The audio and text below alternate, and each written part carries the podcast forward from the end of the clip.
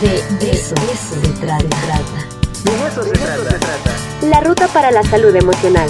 Con Jorge Linares. De eso se trata. ¿Qué tal, Ricardo? Muy buen día. Aquí disfrutando ya del frío. ¿Y cómo estás? Pues a ver, platícame un poco sobre los temas que tenemos en la agenda para el día de hoy.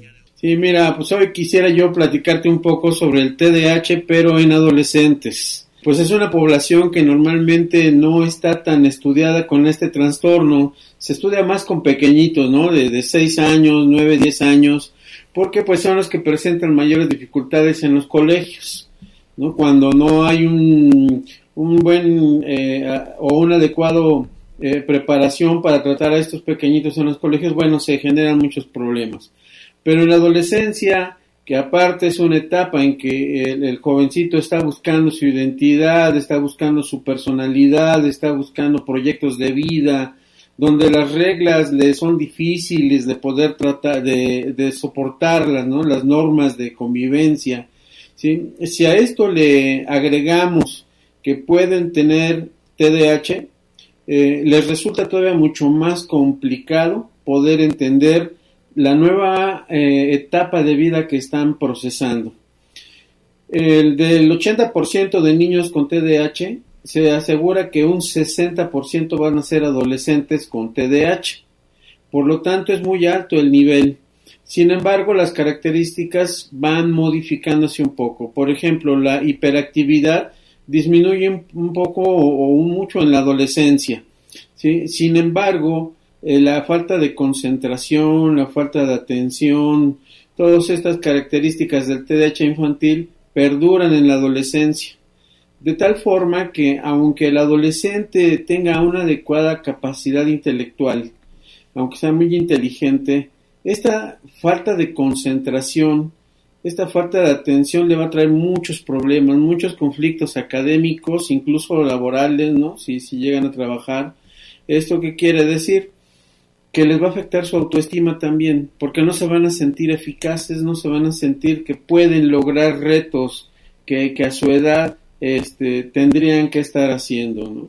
Muchos jovencitos lo que hacen es evitar. Eh, se, se eh, evitan eh, confrontar problemas, evitan dar solución o ser responsables y en algunos casos son muy impulsivos. Por eso tenemos jovencitos que son muy agresivos o que incluso eh, pueden llegar a, a, a tomar drogas, ¿sí? O, o, a convertirse en alcohólicos. ¿Por qué? Porque no tienen una adecuada regulación de sus emociones. Entonces tenemos este problema con los adolescentes, que no siempre se, se les detecta, ¿sí? no siempre se entiende que pueden llegar a tener un conflicto de estos como, es este tipo de trastorno. Entonces es prudente que se asesore, que se platique con estos chicos, ¿no? Pero que sobre todo eh, veamos que también les es un tanto difícil llegar a socializar, ¿sí? ¿Por qué? Porque están como acostumbrados al disfrute de las cosas a corto plazo. Si no tienen lo que ellos desean a corto plazo, entonces actúan de una manera eh, agresiva, pueden ser o, o, muy pasivos, algunos son violentos, pero son situaciones que se requiere de un, de un tratamiento, de, de un seguimiento. Hay chicos que no han tenido nunca un tratamiento, nunca se les ha detectado incluso, sin embargo, pues sus reacciones no son las más favorables para su desarrollo de comportamiento para su desarrollo emocional y, cognitivo. Por eso es interesante e importante que se apoye a esta población, que generalmente pensamos que sus reacciones son debidas pues a la etapa de la adolescencia. Eh, sí, por supuesto que hay algunas reacciones que, que poco a poco ellos van entendiendo, van adecuando a su forma, a su etapa de vida, pero hay reacciones que generalmente les producen más problemas. Y no solamente a ellos, sino a los papás, a los hermanos, pero que no son muy comprendidos eh, estos jóvenes porque no se sabe que tienen este tipo de trastorno. ¿sí? Ese es como entonces eh, el llamado, ¿no? A, los papás o a los cuidadores de, este, de, estos adolescentes que procuren eh, darles esta atención, que procuren entender pues las características que presentan. Para ellos es bastante complicado llegar a entender que no pueden concentrarse, que no pueden estar eh, poniendo atención, les cuesta mucho trabajo, por lo tanto requieren de un entrenamiento.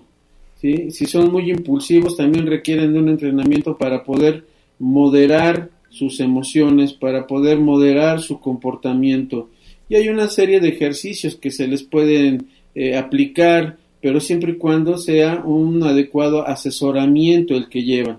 ¿sí? Ese sería como el conflicto que, enfrentan estos jóvenes con este tipo de trastorno, que sin duda también serán adultos con TDAH.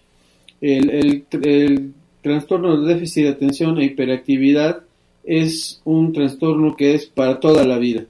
Las características van cambiando, pero es algo con lo que tenemos que aprender a vivir, es algo con lo que tendremos que aprender a manejar, ¿sí? Para que nuestra vida sea mm, más llevadera, que sea productiva y sobre todo no genere eh, otro tipo de trastornos como la depresión o la ansiedad, que por no ser comprendidos, generalmente los adolescentes llegan a ser depresivos o llegan a generar características de ansiedad. Por eso es importante que tengan una atención adecuada si es que no ya tuvieron la atención en, la infancia. Si no es así, tendrían que atenderse ahora que en, esta nueva etapa que cursan en su vida.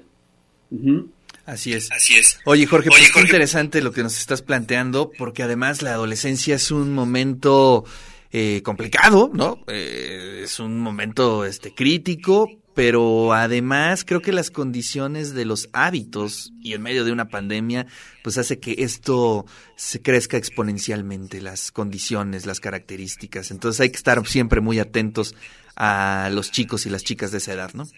Así es, así es. Y, y ahorita con este confinamiento, muchos chicos han estado con esta ideación de hacerse daño, de, de incluso del suicidio ¿Por qué? Porque no encuentran la forma de desahogar, de dirigir esa energía y de sobre todo de entender sus propios pensamientos.